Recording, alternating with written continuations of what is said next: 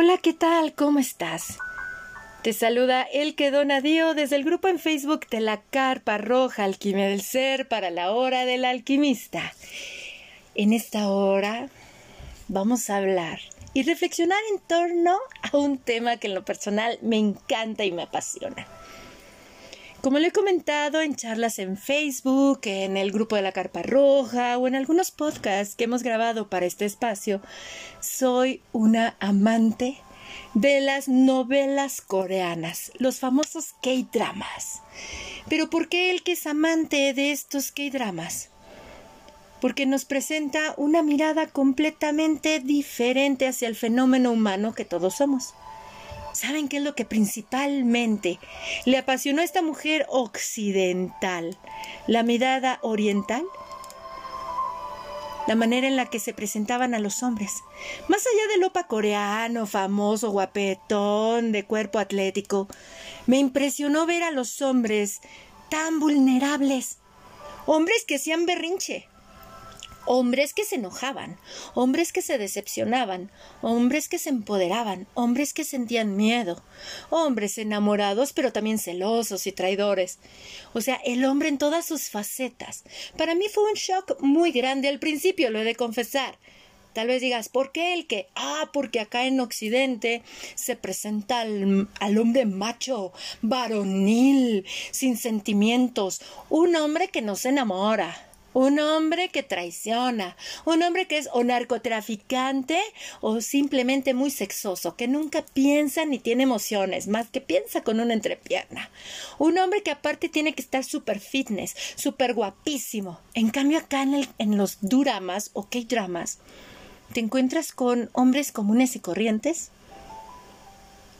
que no precisamente son los de un metro ochenta y seis, ni son fortachones y guapísimos, pero tan varoniles que te ponen cara a cara de distintas edades, les he de decir, de distintas edades, te ponen cara a cara ante el fenómeno humano del hombre. ¿Y qué decirles también de la manera en la que abordan temas espirituales, temas de conexión con el más allá, el chamanismo, las brujas, los zombies? Créanme que es una manera muy diferente de observar el fenómeno humano desde una óptica occidental. Es por eso que ahora estamos en esta charla, mi querida Kimberly, mi querida Miriam y yo, hablando de este tema tan apasionante cómo a través de los K-dramas podemos desarrollar una conexión emocional y de empatía, no solo hacia la mujer, sino también hacia el hombre. Mis queridas amigas, ¡Ánimo Bienvenidas a la hora del alquimista. ¿Cómo están? Hello, mi querida Elke. Muy bien, gracias. ¿Y ustedes cómo han estado? Muy bien, mi querida Kim, me da muchísimo gusto que estés por acá. Cuéntame, ¿cómo es de que tú llegas a los K-dramas? ¿Hace cuánto tiempo que llegas a los K-dramas? Y claro, una vez que pruebas el primer K-drama, ya no vuelves a probar otra cosa, ya como que todo lo mides a partir del K-drama, porque independientemente de las historias, los hosts que son los soundtracks, las, este, las locaciones, las actuaciones, todo están completamente diferentes, es una mirada diferente, ¿no? Al occidental. Cuéntanos, ¿cómo llegas tú a esto del K-drama? Cuéntanos, mi querida Kimberly. Bueno, mira, por ejemplo, yo llegué, como ya lo he comentado en un podcast pasado, llegué porque una amiga me recomendó que, ay, mira, vamos a ver esto. Y pues tú sabes que ahorita está todo lo del apogeo, el auge de Asia, y que ay, los coreanos lo andan vueltos locos ahorita con este tema. Entonces dije, bueno, va, este, ya tengo tiempo viéndolos, ahora sí que como dices, cambié las novelas mexicanas por los K-dramas, porque realmente sí, a veces nos dejan una enseñanza muy padre en las novelas mexicanas, pero cero que ver con los K-dramas te lo puedo asegurar, que te hacen ver el mundo de una manera muy distinta a lo que realmente uno tiene en mente y tiene habitualmente un concepto. Mi querida Miriam, bienvenida a la hora del alquimista. Cuéntanos, ¿tú cómo es que llegas al mundo de los K-dramas, corazón? Eh, bueno, yo también fue por uh, coincidencia en sí, fue por, uh, también lo comentaba anteriormente, con una canción de BTS y empezaron el auge de los K-dramas y llegué y me quedé y sí. ¿Cuál fue tu primer K-drama, mi querida Kimberly? Mi primer K-drama, me creerás que, se, que fue Escalera al Cielo. O sea, es un drama que, ay Dios, te encuentras este, de todo un poco. te encuentras Te encuentras felicidad, te encuentras tristeza te encuentras de todo, hasta el amor verdadero, no, no, no, tiene unas facetas increíbles. Tengo entendido que ese drama es de la vieja escuela de los K-dramas, porque estamos hablando de un K-drama como del año 2005, 2006, algo así, si no me equivoco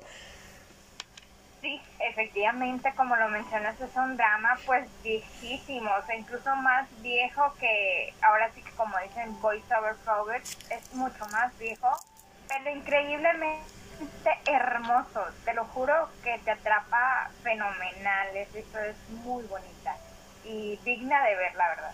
Y sobre todo ahorita que lo menciona mi querida Kimberly, créanme que con los que dramas sí aplica lo de siempre espera lo inesperado. O sea, nunca le puedes encontrar por dónde va a ir el K-drama, porque es que sí, o sea, te haces adicto a muchas cosas, a, a, a, lo inesperado de la vida, te haces adicto en un K-drama porque te dan unas vueltas impresionantes. Y créanme que escalar al cielo o sea, yo puedo verlo en comparación de los K-dramas actuales. No, ese sí es como el K-drama en lo más coreano que puedes encontrar porque ya ahora están más occidentalizados, ¿no? Para no, no generar tanto trauma en uno que no está tan acostumbrado a esas ondas impredecibles de la vida, porque en Occidente nos venden todo muy color rosa, ¿no? O sea, como, como lo, lo idealizado, pero que choca mucho con los movimientos de la vida. Y créanme que de escalera al cielo, yo di con él por el tema principal que es Pogoshipta de Kim Bom-soo que a mí me encanta. O sea, fue de mis primeras canciones que me aprendí en coreano y luego yo la cantaba y chillaba, ¿no? Y me decía a mi esposo, pero ¿por qué lloras? Es que está horrible la letra. O sea, sí es el lamento de un hombre que extraña a la mujer que ama. Y cuando ves escalera al cielo comprendes más. Entonces eso es como que estar en contacto con el dolor, pero es el dolor de un hombre. O sea, es el dolor de un hombre profundamente. Wow, sí, escalera al cielo, mira, híjole se los recomendamos. Sí, es... unas emociones que, ay Dios. ¿Quieres. Si quieres matar luego a ciertos personajes, que eso es lo bonito, los villanos de los K-dramas, créanme que no son como los villanos occidentales. O sea, sí te presentan la parte humana de ese villano. O sea, créeme que para un análisis, créanme, eh, aquellas personas interesadas en la psicología humana, un K-drama te va a presentar todos esos aspectos padrísimos de análisis de que el villano no es que sea malo porque nació malo, sino porque también tiene un antecedente de heridas emocionales impresionantes. Y miren que escalera al cielo, luego uno le daban ganas de ahorcar a ciertas mujeres, ¿verdad? que decías, ay, te voy a cachetear. Incluso hasta cuando son hasta disque muy débiles, también te dan ganas de cachetearlas. Pero es algo bien bonito porque nos mueven nuestras emociones. Mi querida Miriam, cuéntanos, ¿cuál fue tu primer K-drama? Primer drama fue de comedia, fue eh, ¿Qué le pasa a la secretaria Kim? Esa fue la... Empecé por el otro lado, yo me fui, soy más así, este, a comedia, pero ya empecé a ver también de todo. El K-drama realmente abarca todo el género comedia, lleva comedia, lleva suspenso, lleva todo. Y esa me gustó mucho porque trataba pues prácticamente del jefe egocéntrico que pues él se creía único, empoderado, un dios, y la secretaria pues como toda secretaria buena, sumisa, eficiente, este, y la verdad ahí me gustó porque ahí también ella se dio cuenta que quería algo más y empezó a buscarlo y empezó a decirle al jefe, me voy a ir porque quiero vivir mi vida, porque yo estuve todos estos años con usted y el jefe ya se empezó a preocupar, me va a dejar mi, secretaria eficiente y empezó todo el, ahí el peollo del asunto del enamoramiento y demás y cuestiones cómicas, también eh, lo que corresponde al amor y todo esto, pero me gustó mucho y de verdad abarca toda esa, el drama abarca todo, amor, eh, lo que viene siendo la comedia, el drama en sí, o sea, no, no, no.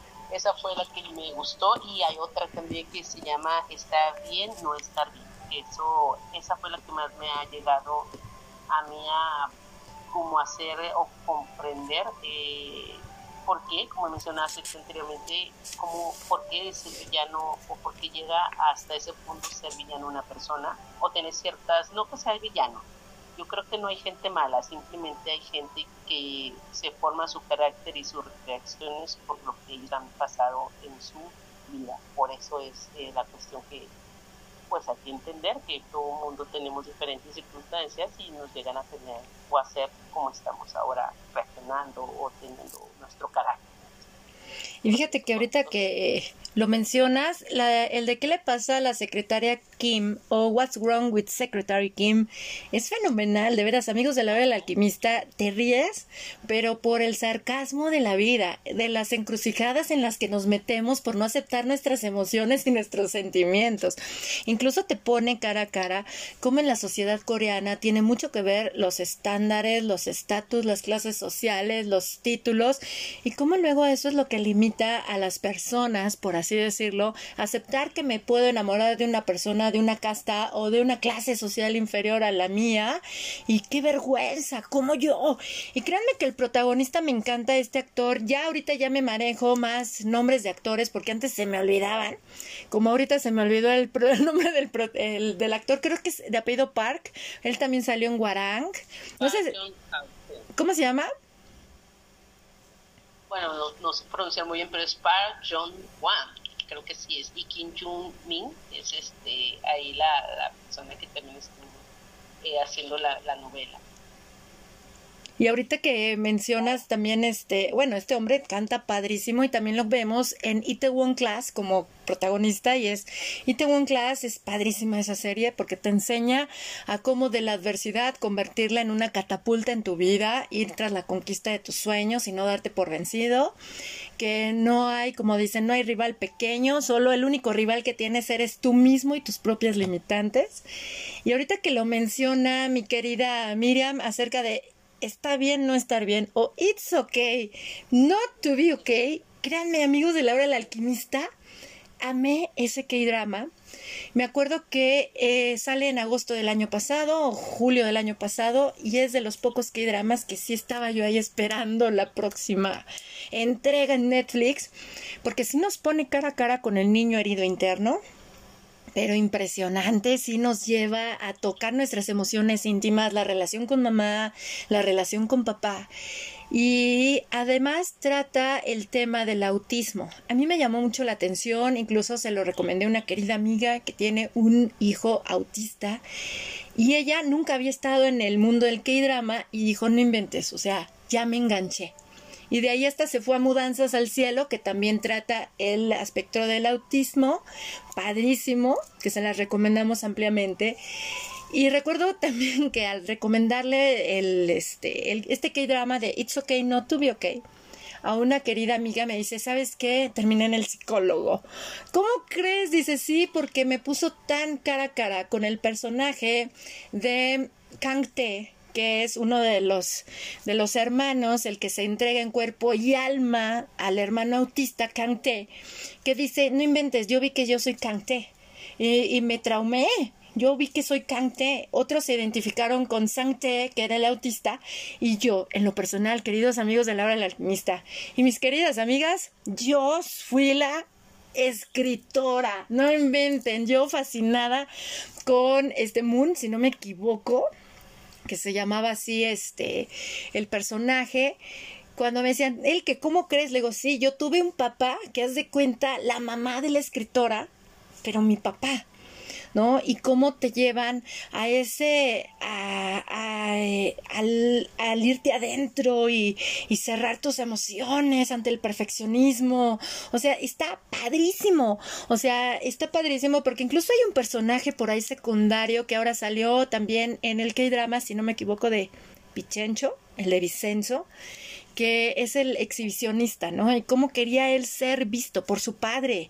Ya basta, quiero que me vean. Entonces, créanme que para tocar los temas de la infancia, este de It's okay not to be okay te invita a que, ¿sabes qué? O sea, acepta que traes tus situaciones, no estás solo, pero te lo hacen ver de una manera tan naturalmente humana o sea que ves a los humanos, no ves personajes inalcanzables, sino ves unos, unos personajes con los que te identificas plenamente.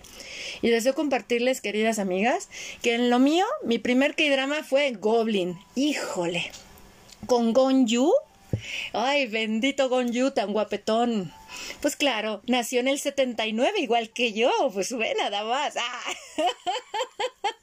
y saben que ese, ese drama de Gonju, de Goblin, con Lee Walk, que es otro actor lindísimo que interpreta un ángel de la muerte, y Gonju, un ser inmortal. Llega a mí porque una amiga en enero del 2019 me lo recomienda. Me dice, amiga, vi este K-drama y me recordó a ti. Y yo dije, ¿por qué? Dice, amiga, hay que hablar de, de lo que tú ya sabes, ¿no? Pues en lo personal les comparto, queridos amigos, queridas amigas, que soy una persona muy sensible, muy sensible. Veo auras y puedo ver seres de otras dimensiones, ¿no? O sea, yo platico hasta con gente que no está, ¿no? Y, y, este, ya saben que para mí llevarme a un velorio o algo, pues mejor ni me lleven, ¿no? ¿Por qué? Porque terminas hablando con gente que nadie más ve y luego hasta te los traes a tu casa.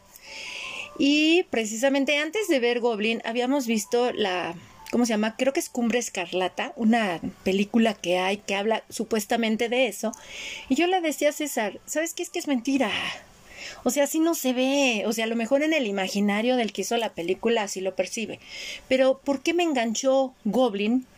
Porque hagan de cuenta que soy como Yuntak, sí, la personaje principal la que de repente sí te hablan, sí te hablan y yo recuerdo cómo la chava pues, se ponía hasta los audífonos y decía no quiero y te siguen y yo le decía a mi esposo sabes qué eso sí es verdad y sí existen los ángeles de la muerte y sí hay ángeles de la muerte entre nosotros le digo y el cuerpo humano todos nos dejamos llevar por lo material y va más allá o sea va más allá la ilusión en la que vivimos y por eso Goblin me enganchó y el ver cómo todos estamos entrelazados en las vidas pasadas como eh, ya estamos, este, ya estuvimos antes en otras encarnaciones y aquí nos venimos a reencontrar para vivir otras experiencias y enriquecernos. Entonces de ahí yo dije, mi estándar para ver el siguiente, pues fue Goblin y por eso di con Black. Y Black es otro K-drama que bueno, ahí salió mi primer crush coreano lo reconozco, un hombre hermoso de la edad de mi esposo, porque sí, reconozco que hay chavitos muy guapos, pero me encantan los actores que ya están sobre los 40 y entonces este vi este tema de los ángeles de la muerte y cómo muchos renuncian renuncian a su inmortalidad por querer vivir o experimentar las emociones humanas. Y si ustedes vieron la película de Un ángel enamorado con Meg Ryan, y Nicolas Cage, pues Black es como una versión no igual, pero es la oriental que habla de los ángeles de la muerte. Y a mí en lo personal me fascinó, me fascinó.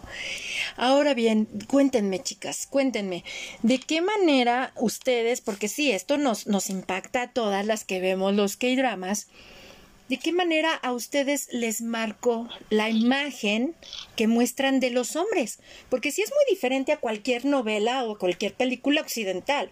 O sea, para mí Black me impresionó porque muestra hasta el hombre que se enoja y dice, ya, ya se berrinches. Yo nunca había visto una serie que, que un hombre que se supone que es el protagonista fortachón, inteligente, hiciera berrinches. ¿no? Y que fuera tan inmaduro infantil.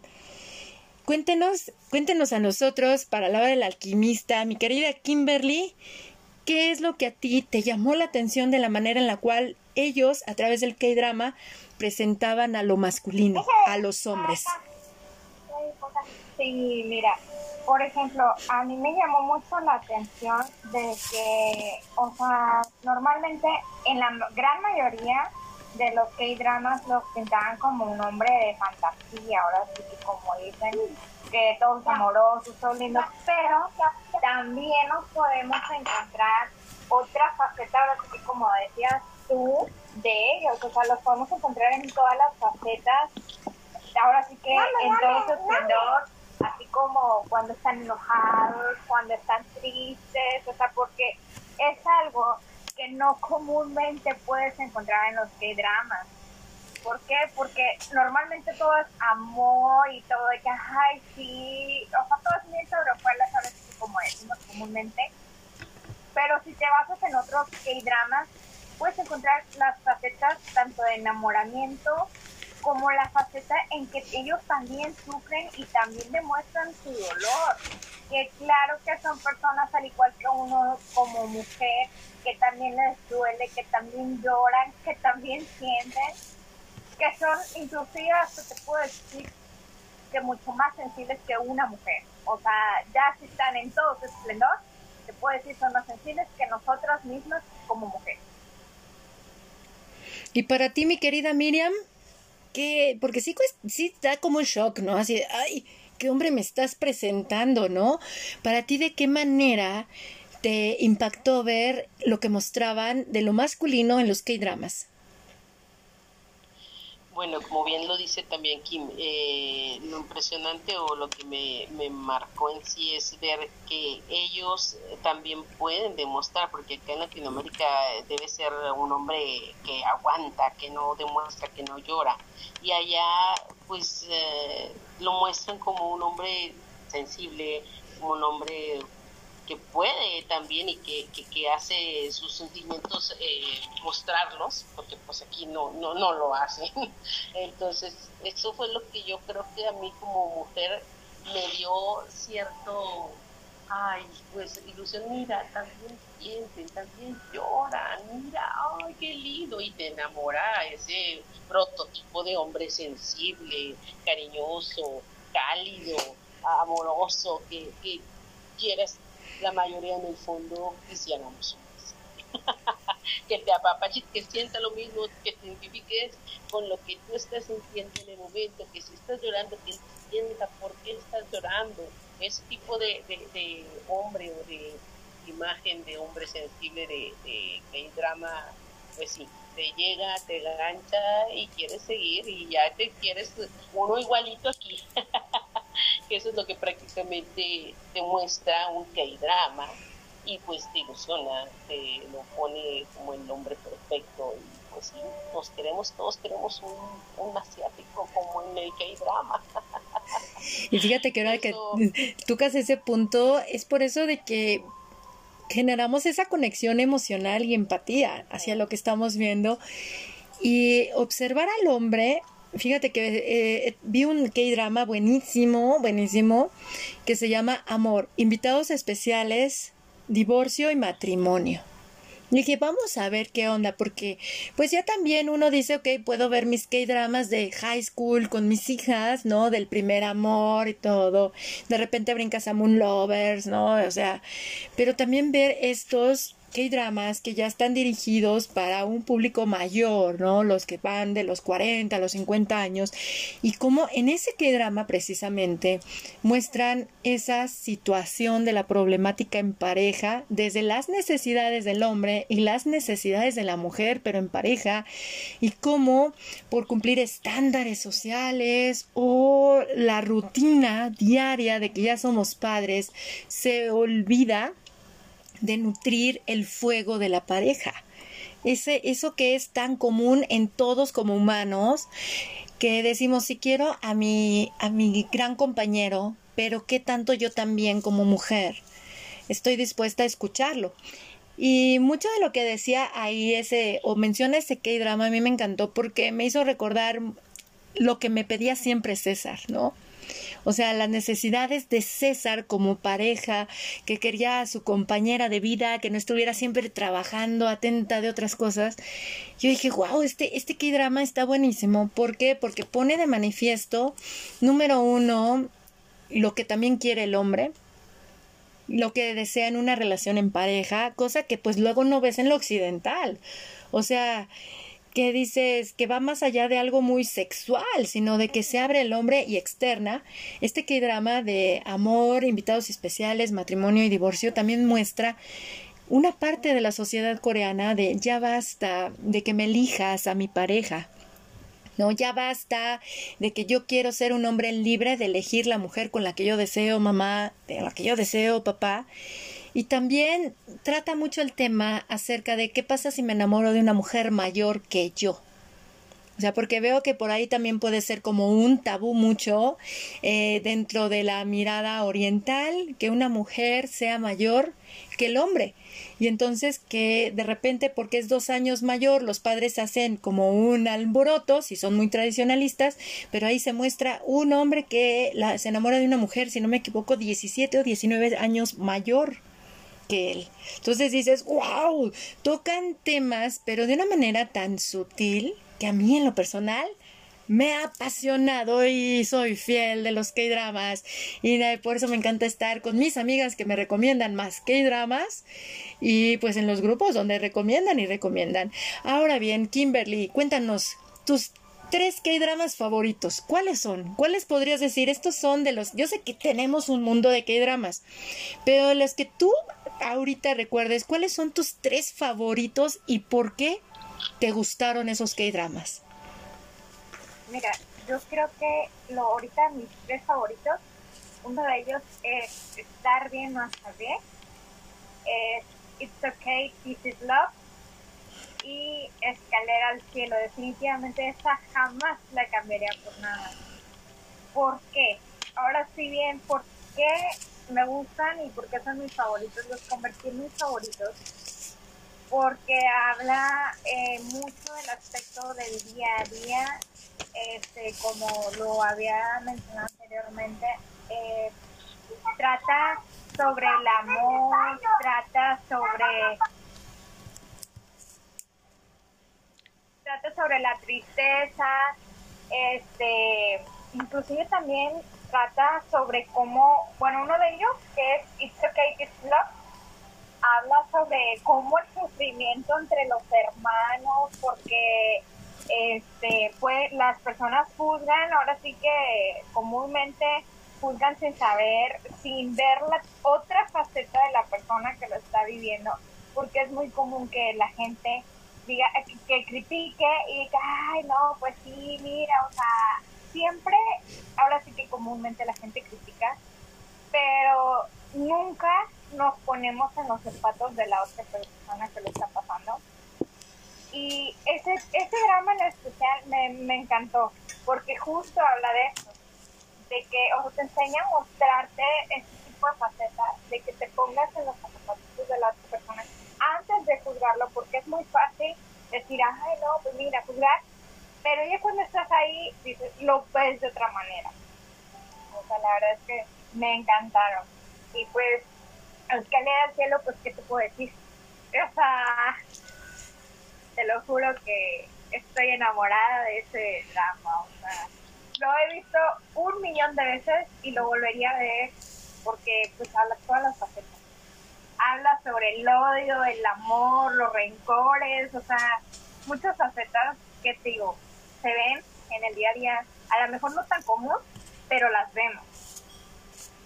Y para ti, mi querida Miriam, ¿cuáles son tus tres K-dramas que dices, estos son mi, mis top of the line ahorita dentro de las, de las novelas coreanas? digo, yo soy más así de, de buscar como comedia, con drama y todo eso. La de la secretaria aquí me encantó porque fue mi primer drama, eh, el de estar bien o estar bien. Ese eh, fue el que más me ha marcado en sí, porque yo tengo una amiga técnico con autismo que nos platicaba los, los problemas y situaciones que ha pasado con su hijo, pero al momento de ver ese K-drama fue cuando yo ya, como, como en Monterrey. Ya me cayó el 20 de qué es lo que realmente sufren, qué es lo que realmente tienen ellos que pasar, porque nosotros como sociedad a veces no estamos preparados para ese tipo de pues, situaciones que pasan los papás, que a veces vemos a los niños, ay, es un niño chiflado, situaciones, todo esto. Y ya es cuando yo ya comprendí y tuve ya más, este, se puede decir que empatía con estas situaciones este, y cómo manejan el cómo llevan la familia esa este, pues, la situación que tiene el hijo, el hermano, y eso es lo que más me ha marcado eh, y me ha dejado una enseñanza de que no debo juzgar y tengo que entender o debo entender lo que la demás persona o la, o la familia pueda tener en sí con todo su entorno, con esa, esa situación. Y el que también el último que me ha gustado es el de Belleza Verdadera, que fue muy popular, pero ese también es como que tiene razón, hay ocasiones que uno se cree feito, pero con una pequeña manita de gato, o sea, quedas perfecta. Y el amor propio, o sea, el amor propio es el que te da la fuerza, no tanto que te pongas una máscara de maquillaje o que vistas diferente, simplemente tu seguridad, lo que viene siendo tu amor propio, ese lo tienes adentro y no necesitas exteriorizar con pinturas, con vestimenta, o sea, ese tema que me gustó muchísimo porque digo, yo creo que todos somos bellos y la belleza verdadera la llevas tú por dentro. Y tu forma de ser y tu forma de tratar a la gente, es, es tu belleza. O sea, para mí también son los tres que veo, que he visto, he visto también los demás de dramas, pero como que son los que me han mandado un mensaje así de positivismo, ya sabes que yo tengo una energía media rara, pero que me gusta estar así, siempre optimista, entonces son las que más me gustan. No me gustan tantos de, ay, de llorar, pero me gusta ese tipo de drama, digo, estas te la recomiendo cuando alguien esté un poquito tristón o bajón de batería, esas están perfectas para darte el ánimo que necesitas. Entonces, mi amor, adelante, con este drama tienen de todo. Al que quiera ver drama, llorar y moquear a gusto, vayan y vean todas las demás, pero que reír, que quiera pasar un buen rato, estas que le digo, la de secretaria aquí, la de esa verdadera, están geniales, porque manejan lo que es la, la comedia como, no, de verdad, estoy enamorada de ella. Y es que sí, la comedia coreana es, es fenomenal, o sea, sí te ríes bastante. O sea, sí te ríes porque es una manera satírica de presentar las situaciones cotidianas de la vida, ¿no? La verdad. Y fíjense que ahorita que lo están mencionando, híjole, para elegir así en mi caso mis, mis K-dramas favoritos, pues está es un reto para mí, ¿no? Porque pues luego tengo, dependiendo de cómo me encuentre, es como este, están mis, mis, mis favoritos, ¿no? Pero puedo decirles que vi tres que me, que me llamaron mucho la atención. Uno fue mi señor, mi Ayushi, o sea, Neayushi, o sea, mi señor está fenomenal. Eh, esta chica Ayu, yo la había visto en Moon Lovers, y no, bueno, Moon Lovers, no, pues así como que me terminé enamorando de, de, de Lee Ji, yo, ay, quiero mi cuarto príncipe, eh, amé y odié al octavo príncipe, casi casi me vuelvo en autoviuda porque el octavo príncipe me recordó a mi marido y casi casi lo asfixiaba yo también, ¿no? Y traidor, y ay, qué recuerdos aquellos de cuando vi Moon Lovers, pero cuando vi a Ayum en Mi Señor, o sea, ese drama a mí en lo personal me hizo, me llevó al mundo de los hombres mayores de 40 en adelante. O sea, y cómo es la situación en la sociedad de Corea con esa presión de que si a los 40 años no, no tienes el mega trabajo, no estás en la mega empresa, o sea, ya quién eres, ¿no? ¿Quién eres? O sea, se miden mucho por eso. Todas las reflexiones que hay ahí me fascinaron. Disfruté mucho ese K-drama porque escuchas la, la reflexión del hombre maduro, el hombre que acompaña, el hombre que sostiene. Y el protagonista a mí me encantó, ahorita no recuerdo el nombre de este actor, pero él salió en la película de Parasite. De hecho, él es quien interpretó el rol del hombre de la clase social alta, este, del dueño de la casa. Él, ese actor es el que protagoniza el de mi señor. Me encantaban, se los juro que tengo una libretita con todo lo que aprendí de ese personaje, porque es un hombre muy maduro, muy íntegro, muy centrado que me impresionó, pero a la vez veías todo el dolor que tenía que cargar dentro por si nos vamos a la de está bien, no estar bien, pues todo lo que él como hermano tenía que sostener, ¿no? Y no propiamente era el mayor, pero era el idolatrado por la mamá, ¿no? El que resolvía las situaciones. Y podemos ver cómo eso se presenta mucho en nuestras sociedades. Siempre hay un hermano sobre el cual los padres le ponen y le dan la estafeta de que tú eres el que te encargas de todo y eso los lleva a exigirse demasiado a sí mismos, ¿no? No permitirse sentir, no doblegarse, no decir estoy cansado, sino sacar todo adelante. Entonces, ese, ese de mi señor a mí me fascinó. Me fascinó cómo también el hecho de que exista alguien que crea en ti y te dé el empuje te ayuda mucho a salir adelante. Y es lo que hizo este personaje con el personaje de Ayu, que me fascinó. O sea, me encantó, a mí ese me encantó. Otro que vi, el de Navilera. Navilera me fascinó. O sea, me enamoré. Si de por sí Son Kang, yo lo he visto crecer desde chiquitito. Ahora sale muy guapo el muchacho, pero me enamoré enormemente del protagonista, del señor. El señor que quiere cumplir su sueño de ser bailarín Créanme que sí, es un K-drama que te inspira. Yo estaba chillando con el Señor y ahí contacté tantísimo con él, conquista tus sueños. Se enamoran del protagonista, de la dupla de Song Kang junto con el señor que anhela a sus 70 años convertirse en un bailarín de ballet, en donde dice, ok, no lo viví, pero todavía tengo vida, me voy a dar esa oportunidad. Ese también ampliamente recomendable.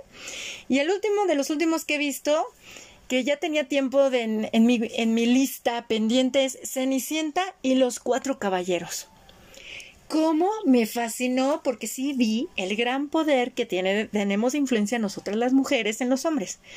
He de confesar que cuando yo hice mis estudios de ingeniería, puedo dar testimonio que no era lo mismo un grupo de 10 hombres con una mujer a un grupo de 10 mujeres con un hombre. Créanme que no es lo mismo y nosotras lo podemos decir muy bien.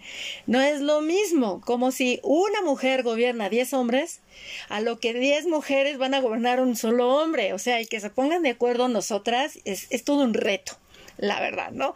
Entonces, en este de Cenicienta y los cuatro caballeros me fascinó porque toca un tema al cual tú, mi querida Miriam, lo señalaste por el de True Beauty, la personalidad. Uno de los cuatro caballeros es un idol que me fascinó, que le dicen, oye, ¿cómo te pudiste enamorar? ¿Quién es tu primer amor? Y empieza a describir que es la chava. Dice, sí, aunque pues la chava, decías, no era ni la supermodelo, ni la más hermosa, era la protagonista, pero dice, ¿sabes qué es lo que me encantó de ella? Su personalidad, que se mostraba tan ella, tan auténtica y natural. No necesitaba kilos de maquillaje, no necesitaba ropas exuberantes. Con su personalidad me conquistó. Y créanme que ese punto me hizo recordar a mi esposo, lo he de confesar, porque dices que no hay nada más atractivo que una en una mujer que su personalidad, lo que irradia.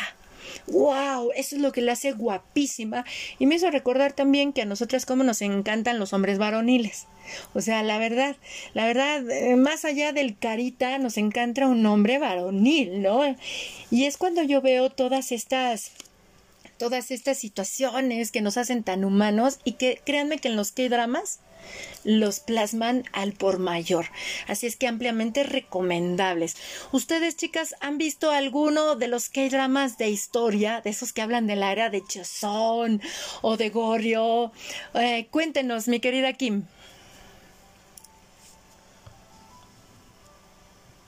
Este, como lo comentaban en el podcast pasado, pues no recuerdo el nombre, pero sí habla sobre la dinastía de Joseo y todo, este, todo lo que era la diferencia entre la dinastía y Joseo.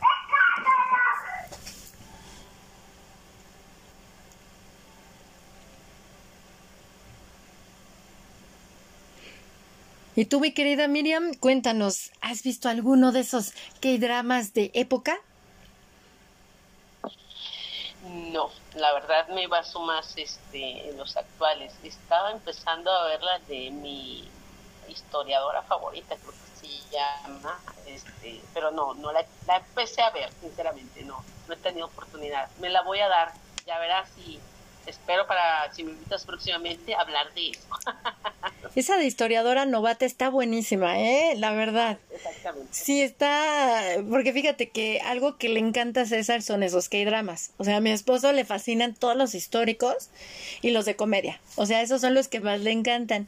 Los que ya llevan así como una introspección o al melodrama, pues son solo para mí. La verdad, él me dice, no, este está bueno tu drama, pero pues luego nos vemos, ¿no?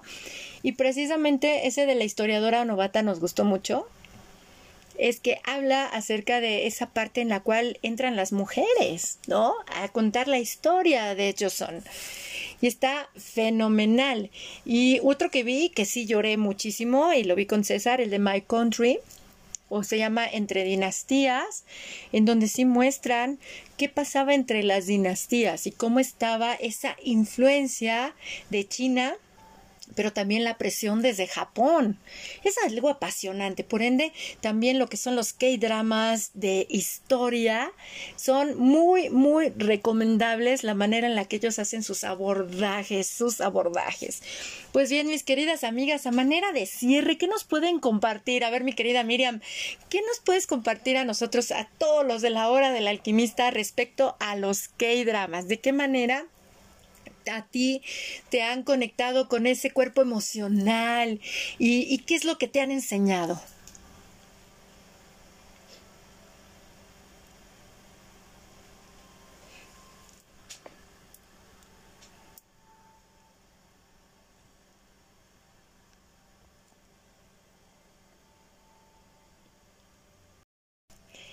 Y a ver, mi querida Kimberly, en lo que mi querida Miriam se conecta de nuevo, dinos, a manera de cierre, ¿de qué manera a ti el mundo del K-drama te ha conectado con tu cuerpo emocional y te ha enseñado a ver la vida desde otros aspectos? Porque eso nos enseña luego el K-drama. ¿Cómo te ha llegado a ti esa enseñanza? Cuéntanos, mi querida Kimberly sí, fíjate que ahora sí que la mayoría de los K-dramas me han dejado una enseñanza para porque me han dejado ver hacia otros horizontes que antes pues yo podía decir la verdadera de mente un poquito más cerrada no era tan así, tan abierta. Y ahora me enseñaron a ver las cosas desde otra perspectiva, desde otra forma de vida, porque inclusive te enseñan a ver la vida ahora sí que no solamente este, desde lo negativo, sino que de, tratar de ver más allá solamente cosas positivas y no basarnos en lo negativo. Que si pasa algo negativo, tratemos de darle vuelta a esa situación y convirtándolo en algo positivo y que disfrutemos, eh, ahora sí como dicen, la vida al día a día, eh, a lo más grande y en su esplendor totalmente porque nadie sabe cuándo nos toca, entonces pues simplemente disfrutar la vida y verlo siempre con positivismo y jamás con negatividad. Es algo precioso, es algo precioso porque si nos, nos abren como, como, se nos abre una ventanita hacia Oriente y cómo se observan los distintos aspectos de la vida cotidiana o sea, de la vida cotidiana y cómo se muestran así tal cual. Y yo sé que muy bien hay como ellos respetan mucho hacia la audiencia a la que van y cómo tocan los temas, porque en Corea como que respetan bastante eso, ¿no? ¿Qué público me va a ver? Y es lo que he logrado observar y eso me ha gustado muchísimo, porque cada uno te, te, muestra esa manera de ver la vida y sus altas y sus bajas de acuerdo hacia como hasta las edades, ¿no? Las edades de las personas. Mi querida Miriam, cuéntanos para ti, ¿qué te ha dejado todo este mundo del K-drama? Bueno, como acabas de mencionar también lo de la edad, yo ya tengo 45 años y en este caso digo, para mí lo que es eh, que la edad no es un impedimento para cumplir tus sueños, tus metas, tus logros, hasta aprender algo nuevo. O sea, que no pierdas la oportunidad. Eh, mientras tengas la vida, mientras respires, puedes hacer algo para ti, para los demás, y que pues todas las cosas que nos hemos eh, afrontado nos ayudan a ser las mejores personas. y aparte de eso, eh, lo que es tener confianza en ti, decisión, tu autoestima, todo esto, que tengas motivación, porque pues, realmente hay cambios eh, en, la vida de todos, pero aquí el K-drama lo que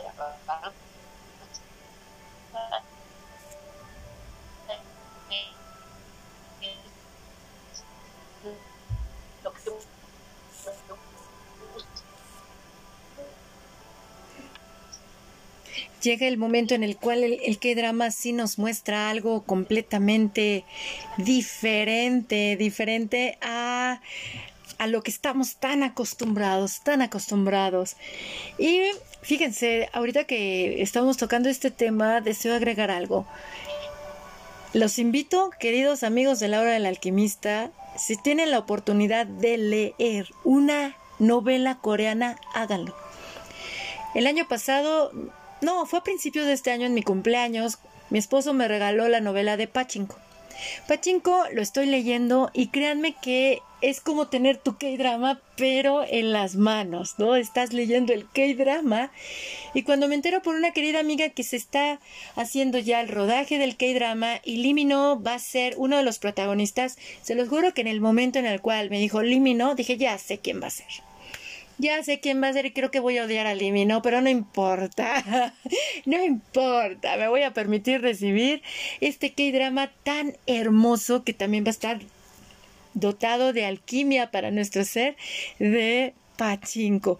Mis queridas amigas, ha sido un placer tenerlas para la hora del alquimista con todo y lo que luego el internet nos jugaba nuestras nuestras bromas de, de falla de conexión, pero aquí estamos, aquí estamos firmes.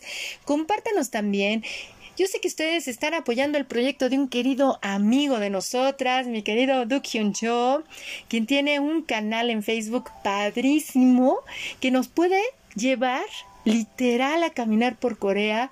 Además de que él es una persona muy divertida, la verdad, a mí me encanta estar en, en, sus en vivos porque ahí es donde tuve la oportunidad de hacer este reencuentro de almas con ustedes. Compártenos para todos, la, para todos los escuchas de la hora del alquimista, háblenos del proyecto de Du Kyun Cho. Mira, el que bueno, lo que pasa es que ahora, como la mayoría de, los seguidores de él sabemos, se encuentra en Bolivia por razones personales, pero él tiene el proyecto de muy pronto volver a Corea y hacer las caminatas y por ende, obviamente, este, podernos sentir eh, como si estuviéramos ahora sí que ahí mismo, porque la verdad es que sus videos son tan extraordinarios y tan padres que te puedo decir que nos transportan hacia ese lugar y nos, nos vemos las cosas de, otra perspectiva, porque si bien hay youtubers que nos pueden mostrar este, los lugares de Corea, no como él, la verdad es que él nos ha mostrado mucho más detalles que podemos encontrar en los youtubers, que la verdad, pues no, o sea, no nos muestran eso. A ver, mi querida Miriam, compártenos también del proyecto de Du Hyun Cho. ¿Qué es lo que a ti te encanta? Mira, a mí me encanta realmente la calidad con lo que hace sus videos, las tomas que hace, es súper dedicado, te da una toma que tú estás, wow, esa perspectiva no me la da cualquiera. Es muy dedicado, muy detallista, muy perfeccionista, realmente le gusta los videos bien. Entonces, a las personas que quieran ver esos tipos de videos con calidad y bueno, lo que son las tomas hermosas, nos lleva a caminatas, nos lleva a lugares, a museos, o sea, puedes sentirte que estás en Corea caminando, haciendo tú la toma, realmente están hermosos sus videos. Yo estoy enamorada realmente de lo que son los parques iluminados. Les invito a que vayan a YouTube, Korean Explorer, vayan a ver todos sus videos, los templos, la caminata, las torres, todo lo que ustedes quieran ver, ya lo filmó y va a seguirnos dando todos esos hermosos videos, todos esos hermosos paisajes, todo, todo lo que ustedes quieran. De hecho, por lo mismo que nosotros estamos en los en vivos, damos hasta opiniones que queremos ver y él nos complace. Realmente es un amigo que tenemos en Corea que si tú le dices quiero que vayas a tal parte, él hace lo imposible por ir, te complace y te toma tu video. Entonces, realmente recomendado, recomendado por un ciento. Vayan a Korean Explorer YouTube, por favor, denle suscribirse y van a ver que la campanita les va a avisar que cada que sube videos él los podrás disfrutar. Realmente hermosos, no puedo decir otra cosa, me estoy enamoradísima de los videos de Doc. De hecho, me gustaría añadir para la gente que aún no lo conoce, que no se ha suscrito, eh, de verdad que es una gran persona, como lo comenta nuestra querida Elke, nuestra querida Miriam, y que sobre todo trata de hacer todo lo posible por sus seguidores, por complacernos a todos. Y esto lo pueden encontrar en el canal de YouTube Korean Explorer. Por ejemplo, hace poco, aún él estando en Bolivia, mientras visitaba esa escena, eh, nos hizo el favor de dedicarnos una canción a la familia Korean Explorer. Puse que es un detalle maravilloso de él y se agradece fenomenal. Entonces yo la verdad les recomiendo ampliamente que lo sigan. La verdad es que como amigo es una gran excelente persona. Se los juro que no se van a arrepentir de seguir. Yo estoy de acuerdísimo con ustedes, hermosas, porque recuerdo muy bien que eh, fue a principios de este año cuando viendo YouTube me decía mi hija mayor, ay mamá, estaría padrísimo ver Corea, ¿no? O sea, vamos a ver Corea, vamos a ver Corea y videos de Corea y en eso me salió en una sugerencia de YouTube Korean Explorer. Y, y, fue, yo ya no creo ni en casualidades, son sincronicidades, sincronicidades de la vida, que estaba un en vivo de él cuando todavía estaba en Corea, que acá eran alrededor de las 8 de la noche y en Corea pues ya era así tempranito. Y le digo, mira, le dije a mi hija, mira Nicole, estamos caminando en Corea, andamos en Seúl.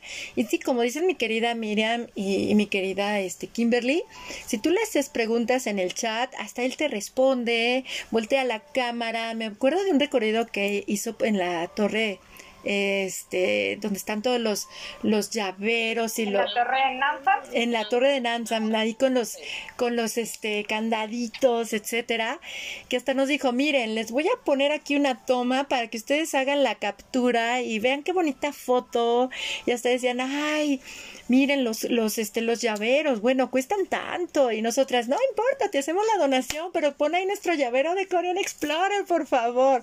O sea, créanme que es algo padrísimo porque te vas hasta comer con él de manera literal y te empieza a compartir acerca de la comida. Y ahorita que está en Bolivia por razones personales, eh, a mí me ha encantado también los recorridos que ha llegado a hacer allá, unos videos hasta con sus amigos, porque nos muestran, nos está mostrando literal sus exploraciones, sus exploraciones ahorita donde se encuentra y las transmisiones en vivo a mi esposo le fascinan, se ha integrado ahí con él también.